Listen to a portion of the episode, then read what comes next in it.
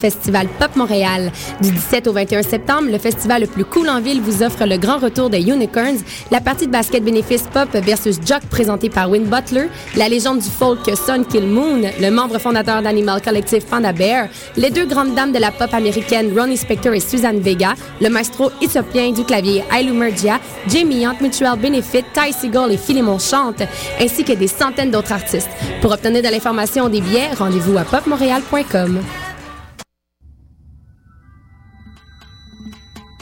HEC Montréal, ces lettres vous mèneront loin. À HEC Montréal, la MSC, Maîtrise des sciences en gestion, vous propose 18 spécialisations dont management, économie, affaires internationales, logistique, technologie de l'information. Renseignez-vous sur le microprogramme en analytique d'affaires énergie ou celui en exploitation de données en intelligence d'affaires.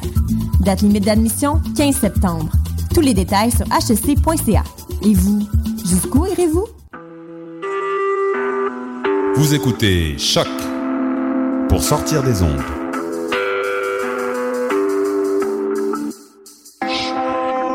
Podcast, musique, découverte. Sur choc.ca.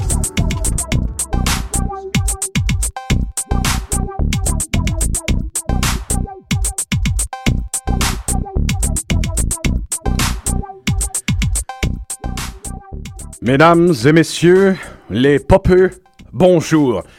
Qu'il est bon de te retrouver sur les ondes de choc.ca, cher auditeur. Il y a longtemps que je ne t'avais pas revu. Euh, tu écoutes en ce moment euh, Pop en stock. Euh, bienvenue à notre numéro 44 de cette édition, par ailleurs. Et au cas où certains d'entre vous vous demanderiez, Médiantre, qu'est-ce que Pop en stock podcast? Eh bien voilà, je répondrai ceci. Pop en stock, c'est l'extension de la revue numérique portant le même nom, unique en son genre sur les internets francophones. C'est un ouvroir de théorie culturelle et un espace de vulgarisation pour les études les plus pointues portant sur la pop, tout domaine de fiction contemporaine, populaire, euh, confondue, cinéma, bande dessinée, si belle culture, euh, télévision, et j'en passe. Vous êtes avec vos animateurs, euh, Francis Ouellet au micro en ce moment, euh, Jean-Michel Bertium, co-animateur. Bonsoir, tous les... Bonsoir. Euh, co-animateur tous les deux sur les ondes de choc.ca le jeudi à 17h30 du podcast de cinéma, le 7e antiquaire, une émission de cinéma aux proportions cosmiques. Jean-Michel, c'est bon de te retrouver radiophoniquement parlant. Effectivement, le studio bouillonne d'une énergie euh, orgonale sans nom. Oui, sans nom. Sans nom. Sans nom, bien qu'elle fût nommée, elle est orgonale. Mais Jean-Michel, vois-tu, c'est ça, euh, vois-tu Jean-Michel, euh, nous aurons comme chroniqueur qui se joindra avec nous plus tard à l'émission, que dis-je, comme un membre à part entière, turgescent d'ailleurs qu'il est le membre. Il Turgès. Oui, il Turgès, euh, que vous reconnaîtrez d'ailleurs quand il sera là. L'être d'exception qui est Mathieu Ligoyette, et je ne vois pas de meilleure personne pour se joindre à nous dans cette émission. C'est euh, probablement notre chroniqueur de bande dessinée le plus délicieux à entendre et à écouter. C'est une opinion fort particulier, intéressant à partager. Je le pense. You've got it, my man. Un très gros morceau, Jean-Michel, cette, cette semaine, pour plusieurs raisons. Je suis très ému et énervé. Ça fait des années que j'ai envie de traiter du sujet dont nous traiterons aujourd'hui. Euh, je suis nerveux parce que l'émission passe, du moins pour moi, comme vous le savez, pour la première fois à un format euh, d'une heure et demie, ce que Jean-Michel a fait voilà de, de, deux semaines dans son euh, émission sur le, le cosplay. Donc c'est une toute nouvelle dynamique qu'on installe et j'ai très hâte de la faire, ce qui nous laissera pas mal plus de temps pour la tergiversation, mm. l'anecdote, non pas l'anecdotique, mais l'anecdote, et aussi les théories folles qui nous sortent du cul. donc il y a ça. par cause, l'émission deviendra bimensuelle, donc probablement plus riche et appuyée. Mm dans son contenu. Et euh, je suis de retour après un mois d'absence pour cause de reproduction. Donc, entre les sourires, les pleurs, la merde et les émotions en fleur de peau, la théorie et la stimulation intellectuelle attendaient sagement dans son coin. Mais surtout, si c'est une grosse émission, c'est pas juste parce que moi, je, je, recommence à faire de la radio avec toi, Jean-Michel, ça me fait du plaisir. Oui. Mais c'est surtout parce que c'est pas tous les jours qu'on a la possibilité de parler d'une œuvre peu importe le genre socioculturel de l'œuvre en question, qui a littéralement changé euh, les personnes que nous sommes. Euh, c'est une perspective qu'on élabore souvent au 7e antiquaire, parler de films qui ont changé nos vies, ou du moins qui ont changé notre parallaxe, notre lentille perceptuelle, si je puis dire. Mais dans ce cas-ci, on parle d'une œuvre qui a massivement modifié notre comportement, notre perspective, notre parallaxe et notre, notre, euh, notre, no- notre disposition littéralement à la vie et à la culture. J'exagère même pas. Et c'est d'autant plus un rappel à, euh, la première émission qu'on a fait, donc euh, à la définition même de la révolution. On, revient à notre point de départ et on aborde un sujet qui aurait totalement pu faire partie de, de notre, notre genèse intellectuelle. En fait, pour les, pour les gens qui, euh, qui seraient curieux, la première émission de Stock, on a décidé de recenser les œuvres phares, les œuvres charnières, nos pierres philosophales de Popper. Et euh, je, réalise, en fait, euh, qu'on l'a probablement mentionné, Invisibles, mais euh, de façon très euh, rapide, puisque c'est définitivement le genre d'objet culturel, le genre d'objet littéraire et intellectuel qui mérite cette heure et demie. Absolument. Mais D'autant plus convoité, présentement. Ben, tu vois, Jean-Michel, je vais, je vais donner un exemple, par exemple. Je vais donner un exemple de consommation que moi et toi, culturel, nous avons fait. Ça fait, i- i- ça fait partie de notre Oui, make-up oui, absolument. culturel. Euh, évidemment, on a, lu, on a lu avec beaucoup de fa- fascination, toi comme moi, Carlos Castaneda. On ne le crie pas sur les toits. On parle pas à qui veut bien en parler de Carlos Castaneda. En fait, euh, de façon assez fascinante, Carlos Castaneda fait maintenant partie de nos affects et de notre culture intérieure. De notre- Donc, moi, j'en parle même plus. En fait, j'oublie même parfois que j'ai lu Carlos Castaneda, puisqu'il est intégré dans la fibre et la structure même de mon, mon individualité. Sauf les soirs de pleine lune. Sauf les soirs de pleine... Voilà. Ouais. Donc, euh, le sujet d'aujourd'hui euh, a joué euh, là-dessus, justement, a contribué à nous ouvrir directement, parfois insidieusement, l'esprit, n'est-ce pas? C'est évidemment euh, cet euh, opus de l'auteur écossais de bande dessinée Grant Morrison, dont nous célébrons le 20e anniversaire aujourd'hui. Une bande dessinée illustrée par une armada de différents artistes que nous évoquerons bien sûr au cours de l'émission. Nous ne les oublions pas. Ce n'est pas que le travail d'un auteur que The Invisibles. Bande dessinée publiée sous la bannière de Vertigo Comics, appartenant elle-même à l'époque DC Comics. D'ailleurs, ça faisait un an seulement que cette bannière révolutionnaire de bande dessinée existait. C'est en 93 qu'elle a été initiée, en 94 que The Invisibles a commencé. Alors, Morrison n'était pas encore à l'époque tout à fait le messie du comic book et de la bande dessinée qu'il est actuellement. Il était par contre en voie de le devenir. Il faut savoir qu'à l'époque, c'était un peu plus un dandy éthéré, une espèce d'explorateur de la forme. On lui devait déjà à cette époque-là quand même Batman, Arkham Asylum, Doom Patrol et Animal Man, qui ne sont pas des petits morceaux. Par contre, je suis euh, catégorique et d'aucuns diront qu'il aura fallu euh, The Invisibles pour que Morrison trouve sa voie et, et cesse d'être comparé dans cette fameuse vague d'invasion euh, britannique d'auteurs euh, par Alan Moore, qu'on arrête de comparer à Alan Moore et à Neil Gaiman et les autres auteurs de la vague anglaise en général. Donc, rappelons, comme je disais, que si c'est un an avant la création de Vert- Vertigo était créé depuis un an seulement, Oui. euh, rappelons que Morrison en a été un des plus importants archi- architectes. Déjà, il avait publié quelques mini-séries euh, sous la bannière, dont la, la très belle euh, série de dandy steampunk qui s'appelait Sebastian O, dessinée par Steve AOL, qui vaut énormément la peine qu'on la poursuive. Ça doit avoir été, vous me pardonnerez l'anglicisme, paperbacké depuis. Ouais, c'est trois numéros. Il, C'est trois il est numéros. sorti, là. Ouais. Il est sorti. Donc, pop en stock, moi, Jean-Michel. Oui, Jim. Ben, en fait, c'est parce que c'est très, important. Puis parce qu'on a une heure et demie, je vais, je vais me permettre cette parenthèse-là. Il faut, il faut discuter de, de l'importance primordiale qui, que représente euh, l'éditrice de cette maison-là à Oui, tout à l'époque. Une dame qui s'appelle Karen Berger, qui a maintenant euh, quitté ses fonctions au sein de Vertigo. En fait, qui a quitté ses fonctions à peu près autour du, du branle-bas euh, New 52 et, et l'intégration des personnages euh, qui De avaient... Vertigo à l'époque. Ouais, ouais. c'est ça, qui avait, qui avait pignon sur rue dans Vertigo. Ils ont été intégrés dans l'univers consensuel de DC. Là, on parle de Swamp Thing, de John Constantine. Animal Man. Animal Man aussi. Euh, ils, ils ont été intégrés dans la, la- le New 52. Et vers les alentours de cette décision éditoriale-là, euh, in- intertextuelle, Karen Berger a quitté ses fonctions. Mais euh, il faut, je trouve qu'aucune conversation autour de Vertigo de cette époque-là euh, doit évincer le personnage ou doit ignorer le personnage que représente Karen Berger parce que c'est une dame euh, avec un intellect euh, et un charisme fou. Elle est à percevoir comme une grande productrice de cinéma qui Oui. a su épauler des créateurs dans leur direction, leur donner une direction des fois. Exactement. Une grande productrice qui travaille au sein d'un studio et qui doit jouer avec les contingences qui sont forcées euh, dans la gorge des créateurs par ces dix studios. Et, potentiellement, ah, si on peut dire pour l'art moderne, une des femmes les plus importantes en bande dessinée américaine. En bande dessinée, point. Oui, oui, oui. Ouais, Absolument, je suis d'accord. C'est, ben oui, en bande dessinée, point, parce que euh, cette vague d'invasion britannique-là que tu mentionnais avec l'arrivée de Alan Moore, Neil Gaiman, Garth Ennis, Warren Ellis, ainsi de suite, a tout été instigé par, euh, par euh, Karen Berger. Donc, il y a une il y a un, comment est-ce que je pourrais dire ça? Je vais le dire sans être trop pompeux, mais il y a un sacré féminin qui vient supporter toutes ces œuvres-là. Et on a euh, tendance aussi récemment à lancer beaucoup les mots Boys Club et ainsi de suite. Euh, Vertigo, en étant un, était quand même euh, était quand même nourri de façon bienveillante par cette dame-là. Ben, c'est quand même Jean-Michel, c'est vraiment important ce que tu dis parce que Karen Berger, euh, d'ailleurs, ça s'écrit pas Burger pour ceux qui cherchent son nom, ça s'écrit Berger. Ouais, si vous voulez savoir c'est qui. Ce qui est intéressant, c'est qu'en étant sous l'égide de cette femme-là, euh, l'exaltation d'un certain féminin sacré ben est récurrente dans les bandes dessinées de Vertigo, et pas simplement le féminin sacré, le féminin pur, en ce sens, le simple féminin, en ce sens que dans euh, Vertigo, il y a eu la batterie la plus riche et intéressante de personnages féminins forts des dernières années.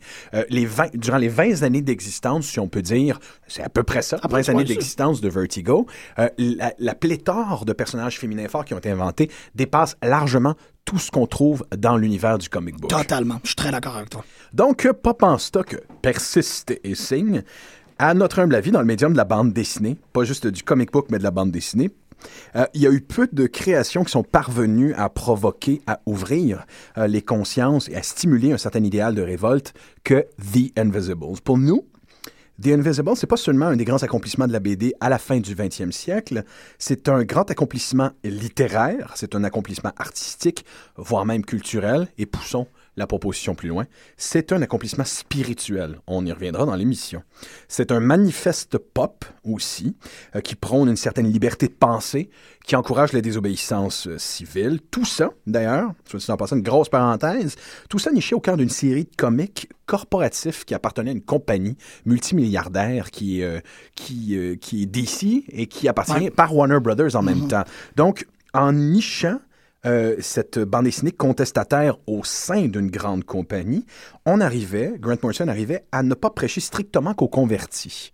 Il y avait une possibilité donc d'aller instiguer ou de stimuler ce, désir de révolte ou de révolution à l'épicentre même de la grosse machine. Ça, c'est aussi dans le manifeste pop The Invisibles un des grands accomplissements qu'a réussi Grant Morrison et toute son équipe. C'est bien vrai. Puis en, fait, qu'est-ce que de, de, de, fascinant par rapport à ça, pour reprendre l'expression, ou du moins reprendre la, la, la, la, spécification que Douglas Rushkoff fait par rapport à la contre-culture, c'est que euh, la contre-culture n'est pas contre-culturelle. La contre-culture est en fait une, une, volonté de faire un trop plein de culture, d'en avoir jusqu'aux ouïes, de, d'engoncer et de, de, de, de, rendre référence, de rendre manifeste la culture à travers un produit. J'ai, lu le mot euh, souvent attribué à des, euh, à des fans de Rushkoff, le mot Uber culturel. Oui, ben c'est ça, mais en fait, Rushkoff faisait partie de ce cycle, de ce cycle, de ce cercle-là à l'époque.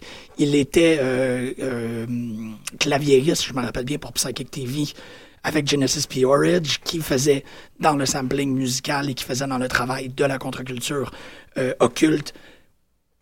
J'imagine conjointement avec Grant Morrison. Donc, tous ces gens-là ben, représentent une énorme force. C'est presque un peu débattable que Douglas Rushkoff, entre deux livres de théorie sur la publicité et la mémétique, aura euh, fréquenté Grant Morrison parce qu'ils furent tous les deux ah euh, sous Disinformation Television, mm-hmm. les deux premiers euh, panélistes de leur conférence qui est maintenant passée à l'histoire, une espèce de TED TV pour freaks et occultistes de salon.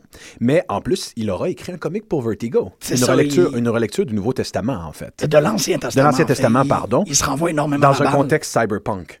Euh, oui, oui, plus ou moins dans un contexte futuriste euh, qui est essentiellement le même conflit entre les, les forces de l'ordre et les forces du chaos de Vertigo, mais on va y revenir plus tard. Aussi, il faut mentionner euh, ADD, qui a été publié récemment, un, graphic novel total de Douglas Rushkoff, qui a aussi des rappels et des influences évidentes à The Invisibles. Et à, Vertigo par, par, la force, par, la force, des choses. Donc, quand tu mentionnes Douglas Rushkoff, on est en studio avec nous. Non, mais... Mathieu Lee, en passant, ça fait un plaisir de t'avoir. Ben, ça me fait plaisir d'être ici pour parler des Invisibles. il fallait, comme on le disait avant que tu arrives, un individu au sommet euh, pour venir en parler avec nous autres. T'es la bonne personne Ah, ben, pour venir euh, battre triper sur le sujet en ce qui nous concerne.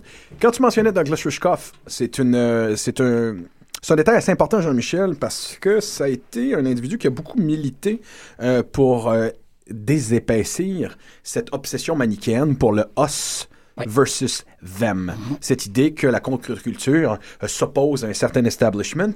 Et c'est une idée qui, de prime abord, ne semble pas détectable dans The Invisibles, mais à mesure que l'on lit l'opus Magnus de Grant Morrison, l'idée prend, prend de plus en plus de place. Il y a des très, des très grands méchants dans le groupe des bons.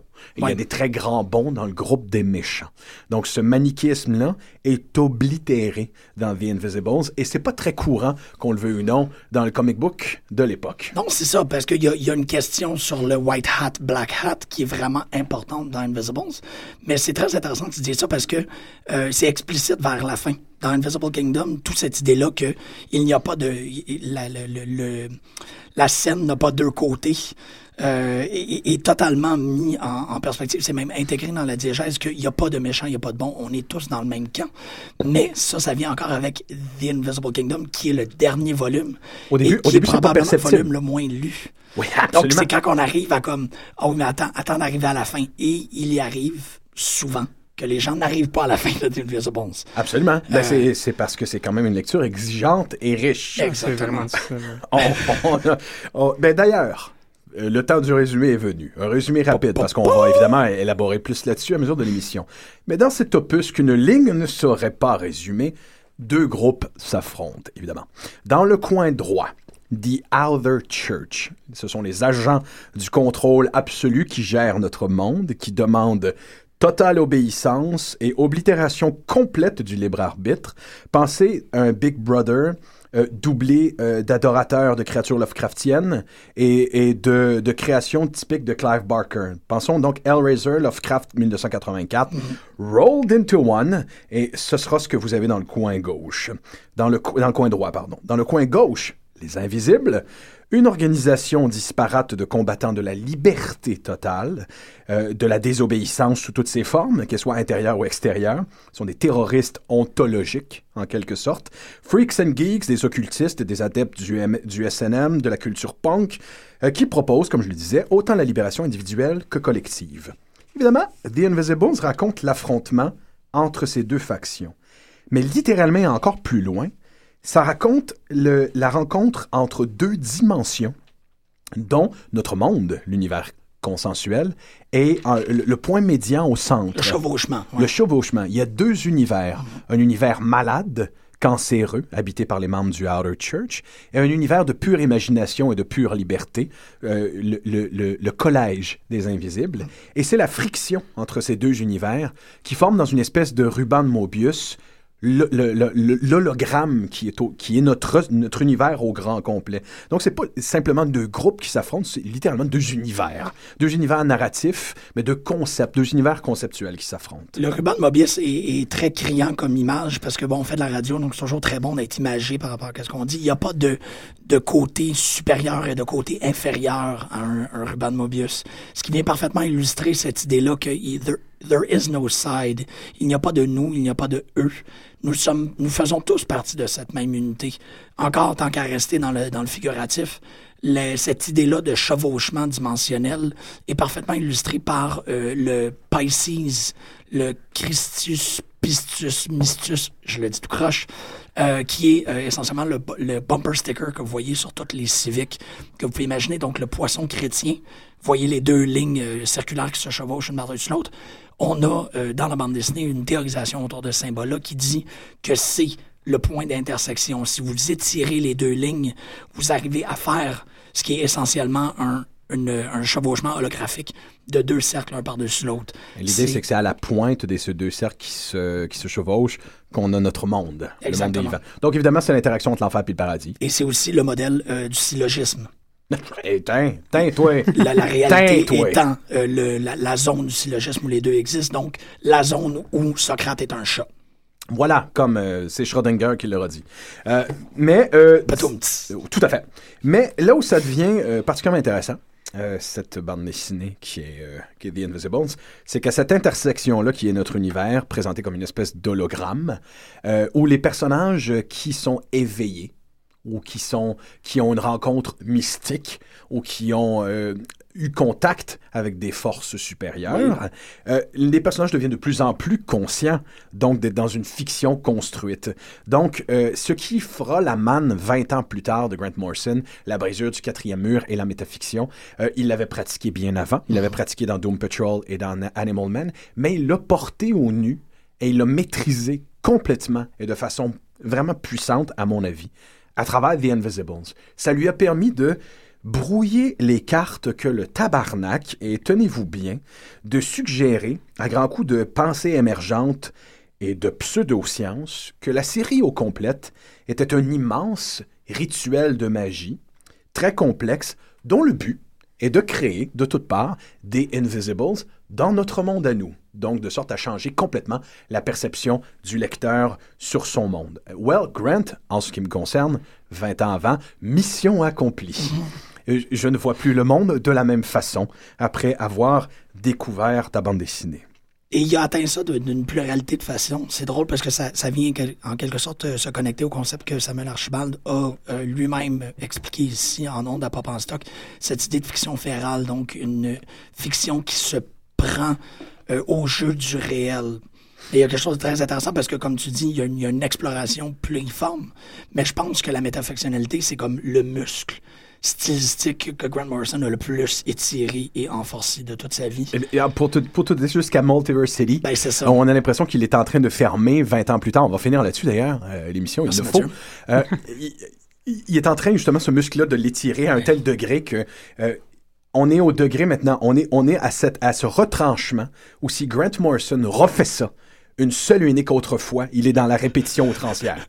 À mon humble avis. S'il le refait encore une fois, c'est un auteur qui a des obsessions dont il ne peut pas se, de se soigner. Bon, on verra. On verra. Je, je continue d'adorer l'individu. Oui, Mais oui. The Invisibles ne vient pas sans certaines problématiques. Donc, qui l'eût cru, il semble que The Invisibles fasse aujourd'hui euh, créer l'inconfort chez certains lecteurs, Il y a même une certaine forme d'indifférence devant l'évidence du génie crié à vents et marées de la bande dessinée. Ceux qui l'ont, c'est- c'est que ceux qui l'ont lu et qui vénèrent l'œuvre et qui adorent l'œuvre, il faut que tu l'aies lu. Moi, c'est mon genre. Il faut que tu l'aies lu, il faut que tu l'aies lu, il faut que tu l'aies lu. Oui, je sais. Ta gueule, il faut que j'aie lu The Invisible, je le ferai.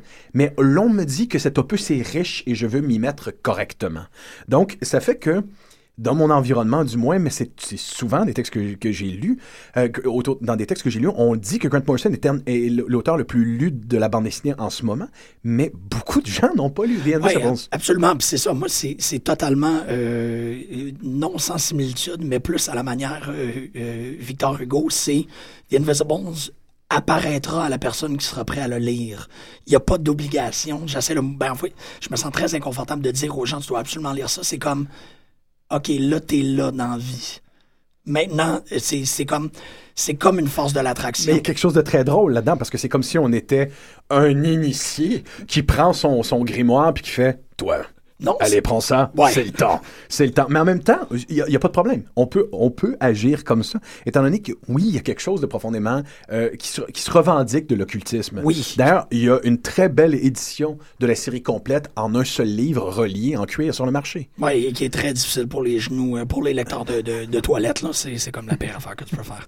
Non, mais c'est qu'en en quelque sorte, ce, ce- cet immense volume-là a tendance à se manifester aux personnes, puis là, à l'extérieur de, de cette idée-là de comme de le tendre de manière euh, grosse barbe avec le nuage, c'est comme si euh, tu vas trouver, pour moi, The Invisible, c'est vraiment comme le, le volume que tu vas trouver dans le métro parce qu'il y a quelqu'un qui l'a échappé par accident de son sac. Ben, et intéressant que que tu vas le ramasser, puis c'est comme, je vais ouvrir la première page et j'y étais. Ah, intéressant que tu dis ça, parce que d'ailleurs, cette émission sera truffée d'une anecdote comme ça.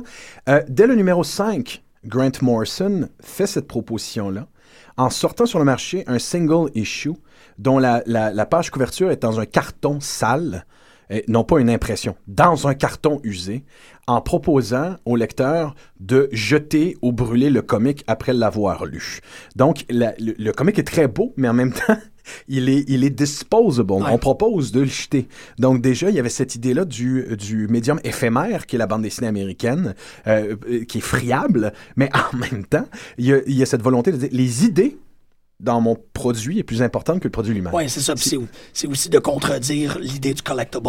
Absolument. C'est comme achète les 13 couvertures. Donc, il y a un appel à un paradigme qui va, qui va s'incarner quelques années plus tard et auquel Morrison a énormément contribué. Il faut dire qu'à cette époque-là, en 94-95, euh, il y a déjà euh, involontairement beaucoup d'auteurs qui se sentent insultés à la lecture The Invisibles euh, en trouvant l'auteur prétentieux en trouvant que euh, le besoin d'étaler euh, la richesse de sa culture, c'est tout ce qui fait l'importance de son écriture.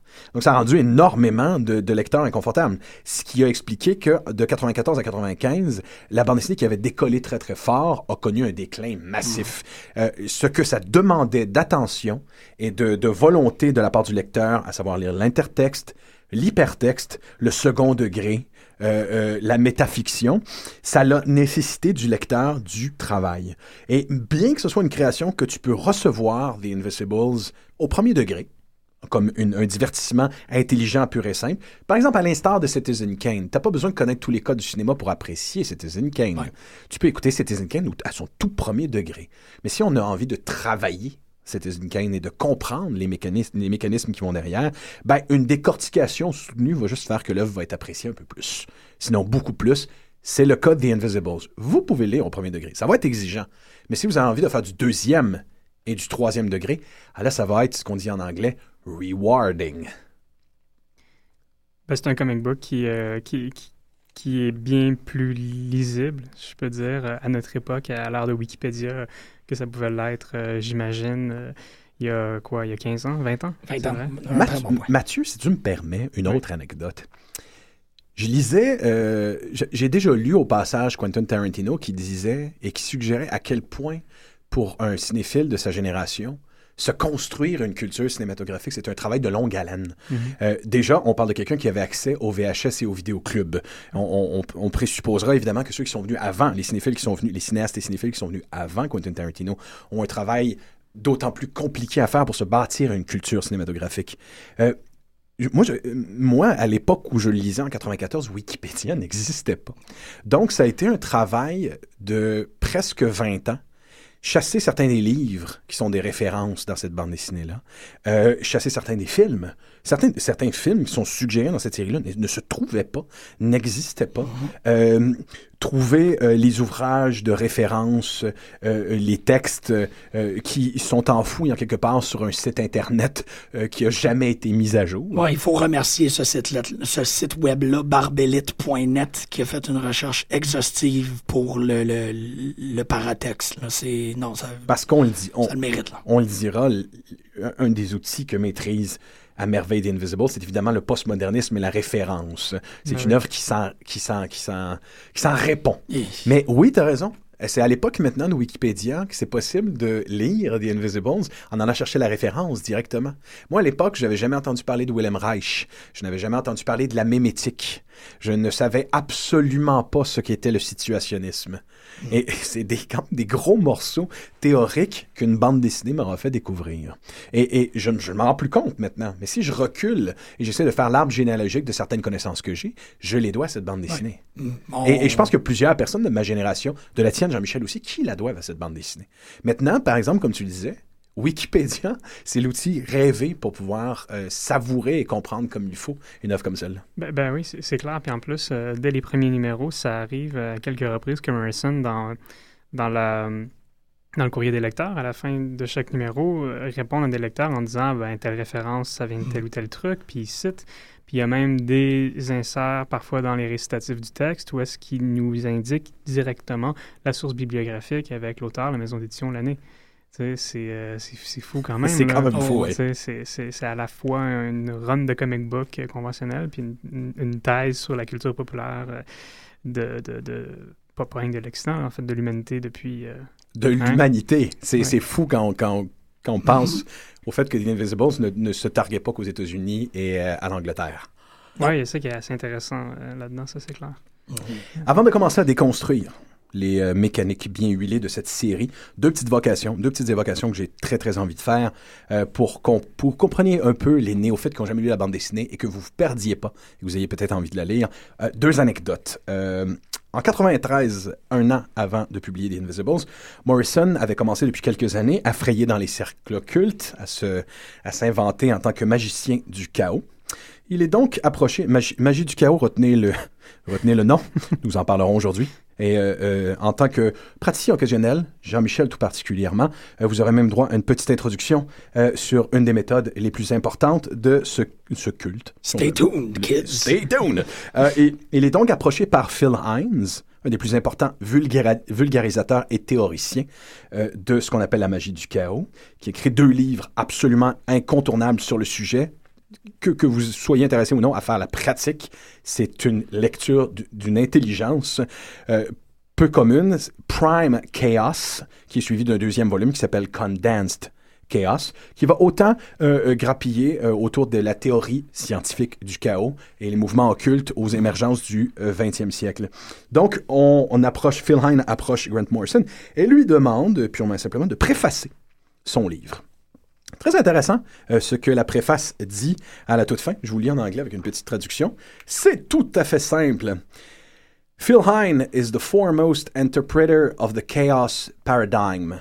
Prime Chaos is a survival manual for the 21st century on, notera ici un, un, guide, un manuel de survie pour le 21e siècle. Alors, c'est intéressant qu'ils disent ça, parce que le projet de bande dessinée de Grant Morrison, The Invisibles, se présente comme un mode d'emploi pour le 21e siècle qui s'en vient. En fait, sachez que la bande dessinée sera publiée de 94 à 2000 et qu'une angoisse une angoisse et une attente euh, millénariste traversent l'œuvre. Comme la série télé Millennium qui euh, chapeautait X-Files à l'époque, il y avait cette idée de l'an 2000 qui s'en vient et de ce qui nous arriverait en tant qu'espèce et en tant que civilisation. D'ailleurs, la fameuse date emblématique de 2012 est aussi reliée à l'œuvre. Et la proposition qu'en fait, euh, fait Grant Morrison, je ne vous vends pas de punch, très proche des théories de Terence McKenna, et euh, une des plus belles idées de ce que va être l'apocalypse qui nous attend, qui sera ontologique et culturel. Donc, euh, je propose que euh, The Invisibles est un manuel, un guide de survie pour la venue du 21e siècle. Et comme tu l'as dit tout à l'heure, on le comprend mieux maintenant qu'à l'époque. Donc, c'est assez évocateur. La technologie maintenant permet de comprendre les mécaniques, la mécanique de cette œuvre-là. Mais autre chose, il y a une bande dessinée qui a été publiée la même année que The Invisibles, durant la, même période que The Invisibles, euh, une mini-série de quatre numéros qui s'appelle Flex Mantalo, qui est sortie en 96, euh, qui est euh, reconnue très souvent comme Grant Morrison comme une œuvre qui, est indissociable de The Invisibles, qui, qui rejoint ses thèmes de prédilection et d'obsession. Il y a un très très beau passage où un auteur de bande dessinée, émule lui-même de Grant Morrison, dit ceci. It's funny. It's funny how that's what's left in the end. It's um, it's all the stupid stuff. All the stupid stuff stays with you in the end. Not War and Peace, not James Joyce, just the comics, the superheroes, the Blazer, the Flaming Flag, Lord Limbo, the Golden Agent. Totally amazing names. I mean, when you think about it, they're like archetypal. They come right up from the death Those things, how can they say that this stuff is stupid? Cette idée que Grant Morrison propose, moi évidemment j'aimerais ça que j'aimerais ça que Finnegan's Wake, que les premiers mots de Finnegan's Wake au moment de ma mort me reviennent en mémoire. J'aimerais ce, genre de, de, de mording où j'entends euh, j'entends Rachmaninoff. Mais je sais très très bien moi que sur mon lit de mort, il va avoir le regard rassurant de Shazam sur le bord de mon lit qui va me faire Kid, Everything's gonna be. I'm gonna be with you all the way. Donc, c'est ce que réussi à faire Grant Morrison. Il croit. Il croit à ce matériel-là. Et il croit à ce matériel-là à un tel point que je suggère que The Invisibles n'est pas juste un manuel de survie, c'est un manuel de guérison culturelle. On le lit et euh, tout de suite, il y a une joie de, de vivre, d'expérimenter, de de, critiquer, de remettre en question et de s'opposer aux choses. C'est le grand accomplissement pour moi de cette bande dessinée-là. Ben, ben ça rejoint aussi euh, justement le, dernier volume de la bande dessinée, puis le, dernier numéro où est-ce qu'on sent tellement Morrison euh, je j'ai jamais vu... Fébrile, hein? Fébrile, puis j'ai rarement lu une, une œuvre de bande dessinée, une œuvre tout court qui se terminait avec un auteur qui, autant que ça, tendait la main vers son lecteur en lui disant « Maintenant, c'est à ton tour ». Puis c'est extrêmement touchant parce qu'en fait, ce que The Invisibles euh, cultive dès le premier numéro et jusqu'à la fin, c'est cette idée que la fiction est capable de pousser le réel, de le repousser d'une certaine manière, de l'influencer, euh, d'avoir tellement de, pouvoir sur elle. Puis, c'est- par exemple, le numéro 5 avec le, avec le cover qui, qui nous, nous indique qu'on peut bien faire ce qu'on veut avec le comic, c'est aussi une manière de, de peut-être, qui sait, de, de- mieux le disséminer, de, de le prêter plus facilement, de, le laisser traîner, de, l'analyser. Ra- rappelons d'ailleurs, c'est magnifique que tu dises ça, parce que rappelons que pas plus, pas plus tard que le mois dernier, Oui, dans Multiversity, quelqu'un qui prend un scalpel en ouvrant son pour comic. disséquer un pour comic. disséquer son comic book. Physiquement, le disséquer. physiquement. Puis, euh, puis, euh, puis il y a ça qui est très beau, c'est que c'est que le pouvoir de la fiction, c'est de nous offrir des happy ends, euh, nous offrir des, solutions un peu l'insoutenable réel. Puis ce qui est, ce qui est incroyable à la fin de The Invisible, c'est qu'on on sent à quel point il nous, il nous dit, ben, on vous a montré durant quoi, 75 numéros, euh, à peu près? Oui, aux Ouais. en- oui, tout à fait. Ouais, oui, oui, oui, c'est aux alentours de Euh, 70. Oui. Oui, pense que 70 c'est à peu quelques numéros. Euh, on vous a montré comment des auteurs ont soit caché dans leurs œuvres, soit on part par leur écriture, par leur travail à des époques très différentes, dans des lieux complètement, complètement hétéroclites, sans aucun lien les uns les autres, ont écrit des œuvres qui ont influencé des gens, qui ont fait changer le cours de l'histoire. Euh, et à- comme si, en fait, à travers les œuvres de fiction de l'histoire de l'humanité, se, se transmettait un genre de, de mojo, euh, un genre, de, un genre de, de, de flux. Mojo est le bon Euh, mot. Hein. ouais, ben, c'est un passant, c'est comme une, une substance non physique, mais malléable. Ben, c'est ça, ça se promène, ça se touche. D'ailleurs, elle est, cette substance-là, au cœur même de la bande dessinée. Et elle s'appelle The Magic Mirror. Mhm. C'est une, surface réflective liquide, vivante, en constante mouvance, qui est finalement rien d'autre que le phylactère et la, la capacité de convier au langage dans une bande dessinée, mais de l'imagination pure sous forme physique. C'est ça. Puis, puis eh ben, à la fin, avec le, avec le close-up, justement, sur, euh, sur le phylactère, sur le lettrage, sur le point. On ressort de Euh, l'œuvre complètement. Ben, c'est ça, exactement. Puis on, on met une dernière, on souligne une dernière fois, en fait, le, le pouvoir de transmission de l'art. Puis, euh, puis en fait, pourquoi, dans le fond, il a fait The Invisible, c'est euh, c'est vraiment, vraiment hallucinant comment ça se termine. C'est une fin, une fin, je pense, qui à l'époque euh, avait euh, la dernière page, la dernière case, Ah ouais? le dernier trait. Ouais. Fermer une œuvre avec autant de... ben, évidemment, vous, vous le vivrez si vous lisez la bande dessinée un jour, mais fermer une œuvre avec autant de grâce en bande dessinée, c'est peu commun. là.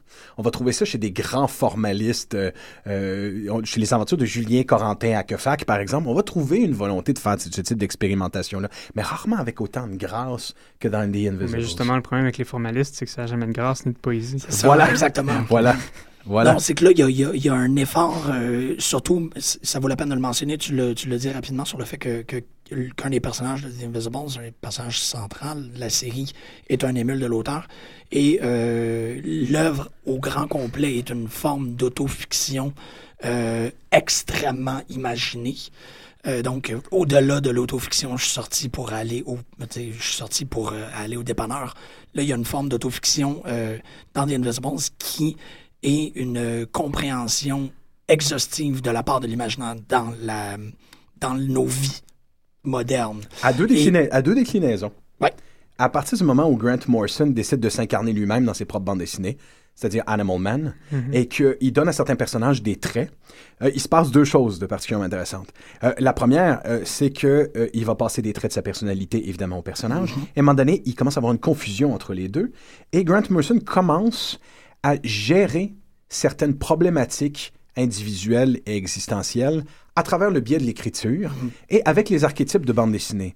Donc, pour Morrison, euh, écrire un, un- Pour lui, qu'est-ce que font Superman et qu'est-ce que font Batman véritablement dans la vie, sinon régler des problèmes absolument impossibles à régler? Donc, selon lui, selon Morrison, quand on se répond de totems comme ceux-là, et qu'on on- on leur propose un problème, il suffit, toi, tu as un problème, euh, on- toi, un problème, Jean-Michel, adresse ton problème à une idée comme celle de Superman pour qu'il te trouve une solution. Adresse-toi à ce totem-là. Pense à ce totem-là et à quel type de solution il préconiserait. C'est littéralement ce que fait euh, Grant Morrison quand il écrit une bande dessinée. Il règle des problèmes individuels et des problèmes existentiels, occasionnellement même des maladies. Puis justement, ça me, ça me fait penser dans, euh, dans Super Gods, qui est, qui est à la fois une, une histoire, euh, une histoire de la bande dessinée de super-héros et quand même une autobiographie. euh, à partir de, en tout cas des années 80. Rappelle Euh, la, la maison d'édition, je l'oublie toujours, de Super Gods. Excuse-moi de t'interrompre. Euh, c'est Spiegel and Grow. C'est une Merci. maison d'édition new-yorkaise. Puis, euh, ben, il y a un moment où est-ce que, quand il parle en fait du début de, de la genèse du projet de The Invisibles, il écrit carrément I wondered if I could arrange an exchange that would affect my life and real world as profoundly as it would the paper world. Puis il y a ça qui est, euh, qui, justement en dessous de To The Invisibles. Puis ça, en fait, l'écriture de The Invisibles se passe à un moment où Grant Morrison est. Bon, il y a eu le boom d'Image, il fait de l'argent, euh, comme ça n'a pas de bon sens, c'est un gros caïd. euh, il, a fait trois, euh, il a fait trois numéros de, de Spawn pour Todd McFarlane, puis ça, je pense que c'est comme 100 000 piastres par numéro que ça lui a rapporté, ça n'a aucun sens. Fait qu'il se promène à travers le monde, puis en fait, il explique dans ce passage-là que à minute qu'il manquait d'inspiration, ben, il regardait la map monde, puis il se regardait les endroits où il n'était pas encore allé, où il tentait d'aller, puis il prenait un billet d'avion, puis il partait. Puis avant de partir, dans son gros trip, qui a en fait couvert la première, je crois, année et demie ou les premières deux années d'écriture de The Invisibles, à l'hôtel euh, à Londres, avant de prendre son avion, il s'est il s'est regardé dans le miroir, puis vu qu'il y avait un début de calvitie, puis c'était une peur qui, qui, euh, qui, traînait depuis longtemps, de commencer à voir ses cheveux euh, s'en aller, ben, il a décidé de se raser. Puis euh, de devenir un genre de personnage lui-même qui, qui, en fait, c'était comme une espèce de manière pour lui de faire table rase, puis de partir à neuf, puis de partir avec ces personnages-là. Et du coup, de, de, de, de- contacter son, son dessinateur, puis de dire, ben, tu sais, King Mob, faut qu'il me ressemble. Ouais. Puis, euh, puis on va partir euh, sur cette idée-là. Puis euh, c'est une période où il va en Inde, il essaie des, il essaie des drogues au nom imprononçable, il fête l'anniversaire, il, fa- il fête le 50e anniversaire du LSD. Il, y a, il y a ça aussi beaucoup dans The D- Invisibles. Il prend du DMT à Katmandou et Mhm. de sa propre déclaration se fait enlever par des extraterrestres qui ça. inspireront euh, les, pro- les premiers balbutiements de The Invisibles. Exactement. Oui, puis ça fait penser dès le premier numéro d'Invisibles à l'hallucination avec, euh, avec euh, John Lennon, qui, euh, qui parle avec euh, Pete Best. Oui, absolument. Le Best, le le- des- c'est ça, le. Beatles euh, oublié. Fait que, euh, ouais, non, c'est c'est vraiment un gros trip hallucin- hallucinogène aussi. là. Ben, mentionnons ça justement quand Grant Morrison se rase la tête. Mhm. Euh, au sein de The Invisibles, King Mom, cet assassin professionnel qui pratique euh, plusieurs formes d'art martial, y compris des formes marti- d'arts martiaux qui, qui se pratiquent au niveau mental et spirituel, qui peut déchirer l'aura de, quel- l'aura de quelqu'un à grands coups d'attaque de scorpion Loa, euh, qui est un maître du sexe tantrique et un explorateur. Euh, ce personnage-là, à mesure qu'on avance dans la série, prend en simplicité et se rapproche de plus en plus de Grant Morrison. Et Grant Morrison lui-même prend en extravagance à mesure qu'il écrit King Mom. À cette époque-là, il s'habillait comme lui, il, il agissait comme lui, alors que, comme je le disais, c'était un dandy avec une gueule de Neil Gaiman au début de sa carrière. Ouais. Mm, Plus un poète romantique, en fait. Mais, Ouais, mais- vraiment. mais c'est très intéressant parce que je pense qu'une double exercice dans la création d'Invisible, c'est le fait que Morrison a tenté de voir s'il était capable de se changer à travers la fiction. Et euh, il a été très surpris des résultats.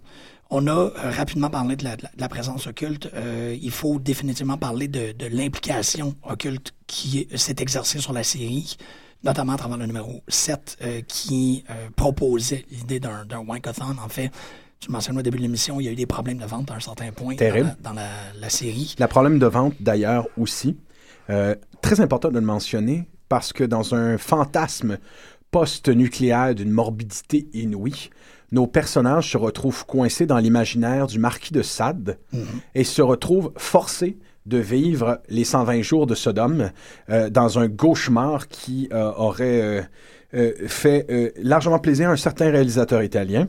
Euh, ce qui est incroyable avec ce numéro, c'est que à cette époque-là, dans un comique corporatif, ça allait trop loin. Ouais. Euh, il y avait des scènes de pédophilie, de meurtre et de viol. Mais l'idée était aussi de vouloir montrer le dark, dark side de ce qui nous habite.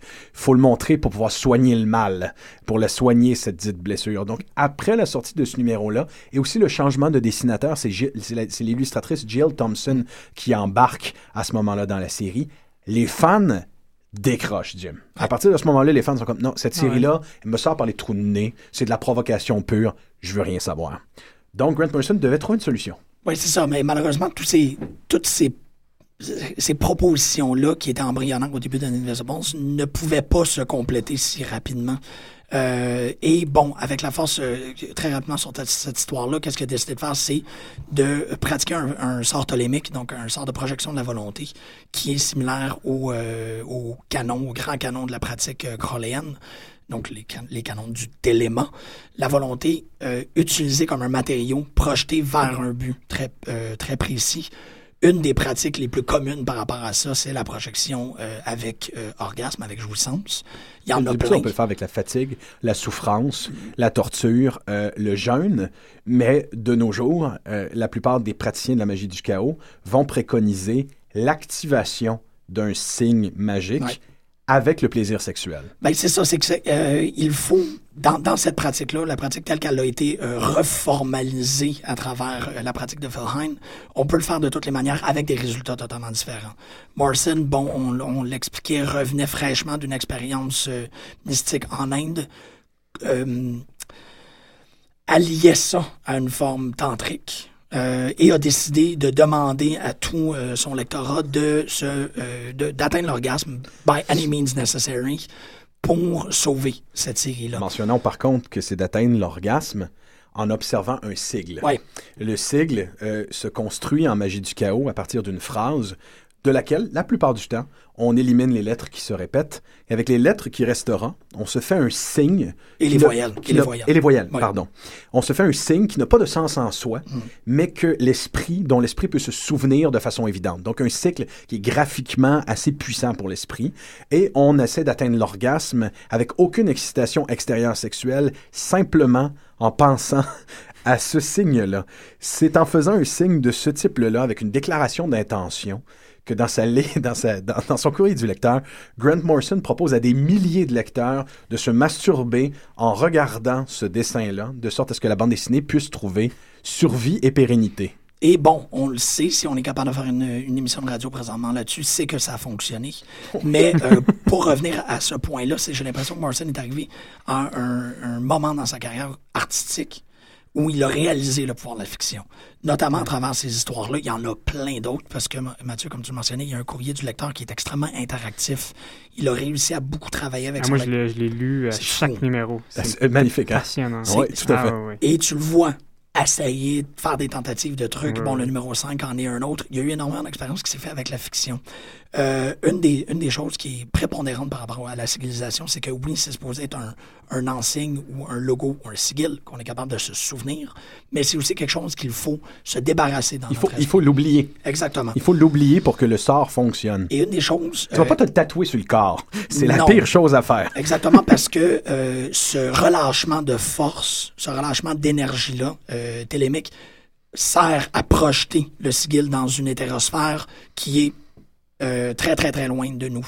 Un des trucs euh, que Morrison a réussi à développer tout au long de la série et qui se manifeste jusqu'à la dernière case, c'est cette idée-là d'avoir créé un sigil qui existe, euh, si vous me permettez l'expression anglophone, parce que je trouve rien en français qui est l'équivalent pour le moment, un hide in plain sight.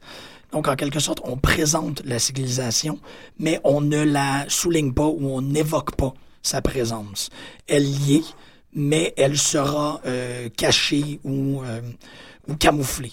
Ça, excuse-moi de t'interrompre, ça, rejoint un peu, euh, si je me trompe pas, le, les, les symboles qui sont laissés par The Invisibles ou, au, au tout début, ou ça, c'est juste une manière pour eux de se reconnaître? Bon, c'est c'est reliable, à mon Ben, avis.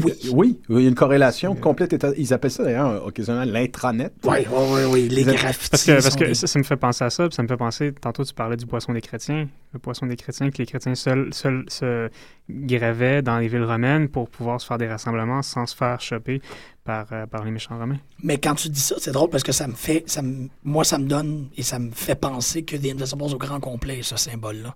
Les gens qui ont lu Invisibles ont ce hochement de tête de reconnaissance un peu. Il y a eu, Société secrète. il y a, sur il y a eu une volonté, hein. il y a eu une volonté, Jean-Michel, à un moment donné, de l'installer, de le physiquement, je veux dire, matériellement, cette idée-là de représenter The Invisibles. Euh, occasionnellement, The Invisibles porte dans la bande dessinée un macaron blanc, the blank badge. Souvent, la, la fameuse ligne Are you ready to wear the blank badge? qui veut dire Est-ce que tu es prêt à rejoindre le rang des invisibles? Il y a eu quelque temps des gens Ouais. qui portaient ce blank badge-là. L'idée, c'est que c'est tu as quelque chose qui ne représente absolument rien. C'est un macaron blanc, c'est un white-out, c'est aussi un point. Purement et simplement. C'est le Mais c'est un. C'est en quelque part aussi un phylactère qui est prêt à être rempli. tu sais. Totalement. C'est, c'est, c'est une bulle. Ouais. Ah oui. Oh oui, puis c'est ben, C'est c'est un peu comme les gens qui se lavaient avec le, le savon de Fight Club. là. Il y avait une Oui. odeur qui venait, puis là, tu le reconnaissais dans le métro. Mais, Non, euh, c'est- C'est vraiment fou. Le dernier truc, après ça, je te Ah a pas de problème. C'est que j'avais pas lu The Invisibles. J'ai j'ai lu The Invisibles. Puis euh, c'est- c'est c'est vraiment drôle parce que je, pense, je lisais en me préparant pour l'émission. Puis, euh, puis je pensais à vous deux. Puis en lisant, j'étais comme, c'est fou, j'ai l'impression de mieux vous comprendre Ben oui. maintenant que j'ai Ben oui, Invisibles. absolument. Wow. En fait, il y a- Donc- il y, a deux, il y a deux choses qui est Il y a deux choses qui, me- qui, me, qui, qui me revient quand je, je, je, je- je pense à The Invisibles. C'est que pour le moins que je prenne une heure et demie à en parler dans une émission de radio avec quelqu'un qui l'a lu, il est évident que tout un pan de ma culture vient de là et que ça m'a modifié en tant qu'individu. J'ai la possibilité de ne pas le dire et de considérer que tout ça sont mes propres accomplissements intellectuels. Ah oui. Mais non, justement. Parce que ce que ce- cet auteur-là et cette œuvre-là m'a proposé et m'a donné comme cadeau, je le respecte. C'est ça. Je pense a reconnaissance parmi les initiés que si tu te mets à parler de nos mots un peu trop souvent, les gens Ouais. sont comme T'as peut-être vu ça quelque part. Mais nice vois- and smooth. euh, Nice la- and la- smooth, la- voilà, voilà. A- mais, a- tu vois, ce qui est de, de- de vraiment euh, important aussi à ce que tu dis, euh, Mathieu, c'est que les propositions qui sont dans The Invisibles étaient déjà dans les terres culturellement à partir de ce moment-là. Mais il y avait un, et là, ça fait longtemps que j'ai pas dit ce mot-là, ça me tente de le dire en sacrament, il y a eu un, un zeitgeist autour de ces espèces de néo-cultisme-là, d'obsession, de retour de la magie, de théorie fringe. X-Files était déjà euh, en train Oui. de faire le même travail pour la télévision. Euh, donc, quand Invisibles est sorti, pour nous, c'était, pour moi, c'était, j'avais plus besoin de courir les boutiques nouvelles âgeuses pour me, me, me, me- me deep fry de l'esprit avec des théories occultes, des, textes occultes. Euh, Invisibles le faisait. Ben oui.